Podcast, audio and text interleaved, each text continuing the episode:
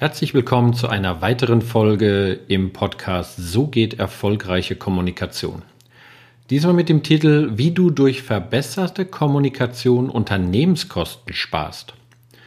Ähm, ja, ich weiß, der Titel bisschen komisch, weil typischerweise beim Thema Kosteneinsparung ähm, ist jetzt nun mal das Thema Kommunikation nicht an Nummer eins weil das kenne ich aus meiner Tätigkeit aus einem großen IT-Unternehmen, wo ich über 15 Jahre tätig war.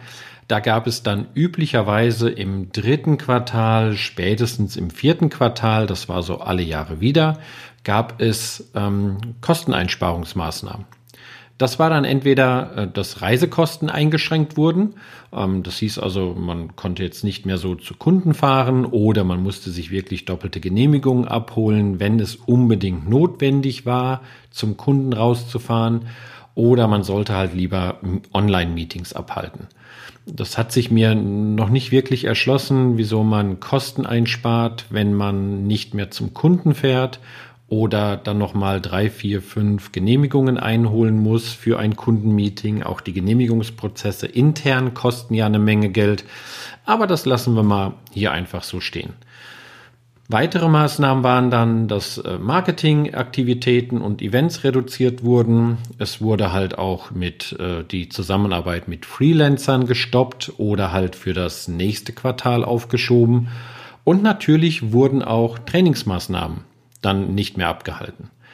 Das ist aus meiner Sicht nicht wirklich hilfreich, weil meistens ist es ja nur eine Symptombekämpfung als wirklich so eine Ursachenermittlung.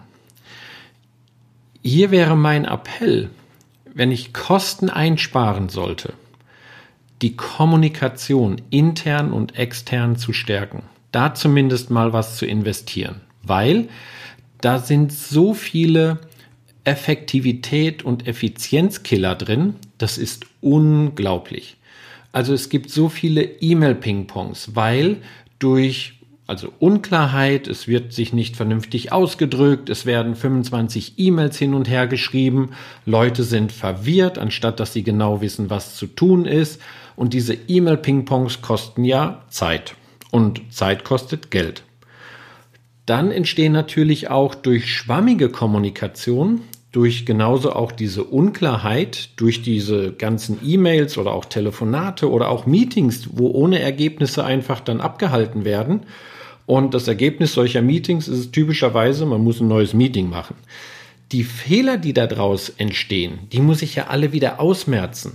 Das heißt, ähm, die Missverständnisse, die Konflikte, die entstehen, die ähm, dieses typische, ich dachte, du meintest das, da ist ja erstmal jemand oder eine ganze Abteilung in eine falsche Richtung gelaufen und die muss ja jetzt erst wieder korrigiert werden, um sie wieder auf den richtigen Pfad zu bringen. Alles nur durch Kommunikation. Es werden Kundenprojekte verloren, weil die Kommunikation zwischen Abteilung, zwischen dem Vertriebler und dem Kunden nicht vernünftig stattfindet.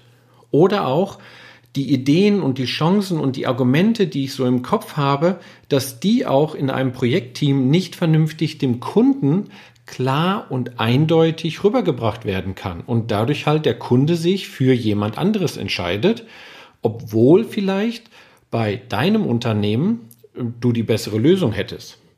Also Kommunikation ist ja nun mal ein Erfolgsfaktor. Hier wundere ich mich jedes Mal, dass nicht wirklich was investiert wird und wenn ich Kosten einsparen möchte, würde ich hier auf jeden Fall mal ansetzen. Alles andere sind wirklich Kurzfristmaßnahmen. Ich, ich gebe dir mal ein Beispiel. Hier in Leipzig gibt es ein super nettes Frühstückscafé und die hatten ein absolut grandioses Brot. Das war biogebacken, leckere Körner, die Kruste war außen wirklich äh, knusprig. Dann ähm, innen war es echt saftig, also es war richtig, richtig lecker. Hin und wieder hatten die eins sogar da, das war dann auf dem Tresen und da konnte ich dann auch mal ein ganzes Brot kaufen. Das haben wir dann hier zu Hause weitergegessen, weil es richtig lecker war. Neulich, gar nicht allzu lang her, habe ich gefragt, und habt ihr so ein Brot ähm, wieder da, dass ich, dass ich das mitnehmen kann? Und da hat sie mir gesagt, die Bedienung, ähm, das gibt's nicht mehr. Wir haben den Anbieter gewechselt. Da habe ich gesagt, wieso? Das, das war doch total lecker, das war klasse. Und dann sagte sie, ja, die Produkte waren super gut, aber der Umgang miteinander hat nicht so ganz gepasst. Also wieder einmal das Thema Kommunikation zwischen Kunde und Anbieter. Und hier werden wirklich Deals verloren, auch, auch aus Bestandskundensicht, auch wenn man immer meint, naja, der Kunde kauft ja eh, der hat ja eh schon jahrelang gekauft. Kann so etwas in der externen Kommunikation, wie ein Unternehmen, wie eine Abteilung, wie die einzelnen Mitarbeiter mit dem Kunden kommunizieren, zum Bruch kommen. Also, als Unternehmer und Führungskraft, mach dich für das Thema Kommunikation bitte stark. Guck, wo intern die Kommunikationsprobleme sind, die zu Konflikten führen, Missverständnisse. Jeder Konflikt in einem Team sorgt für Ineffizienz optimiere hier wirklich interne und externe Kommunikation. Und hier wäre mein Tipp, auf beide Arten zu schauen, also die direkte Kommunikation, da wo ich wirklich persönlich mit den Menschen zusammenkomme und, und kommuniziere, und die indirekte Kommunikation.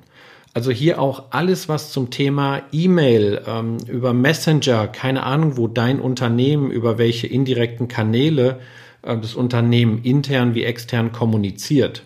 Also hier auch ganz, ganz wichtig. Hier habe ich ja auch ein, ein E-Mail einmal eins geschrieben, ähm, findest du auf meiner Webseite, wo es genau darum geht, wie ich das Thema E-Mail also noch besser und noch effizienter gestalten kann. Das heißt, es kommt nicht nur darauf an, dass ich dann, weil ich in Kommunikation investiert habe, die Kosten gespart werden, sondern es kommen ja noch mehr Gewinne, weil je besser ich mit dem Kunden kommuniziere, desto mehr schließt er natürlich auch ab. Obwohl auch vielleicht manchmal du nicht das beste Produkt hast, aber der Kunde das Gefühl hat, boah, das ist klasse, mit denen kann man wirklich zusammenarbeiten und dieser Vertrauensvorschuss sorgt oft dafür, dass dann auch ein Kunde sagt, ich unterschreibe hier bei Ihnen. Das kann ich dir auf jeden Fall versprechen. Ja, Kosten sparen durch Kommunikation. Ein kurzer Impuls wieder einmal in dieser Folge. Ich danke dir fürs Zuhören. Mein Name ist Michael Heidkötter. Ich stärke Menschen in ihrer erfolgreichen und charismatischen Business-Kommunikation, damit sie geschäftliche Chancen bestens nutzen und sie noch mehr Erfolg haben. Ich freue mich, wenn du nächste Folge wieder dabei bist, wenn du den Podcast abonnierst oder auch ihn positiv bewertest. Wenn du Fragen oder Anregungen hast, immer gerne einfach eine E-Mail an podcast.michaelheidkötter.de oder schau einfach mal auf meiner Webseite vorbei, michaelheidkötter.de. Ja, dann hören wir uns, es würde mich sehr freuen, zur nächsten Folge. Also, bis dann, ciao.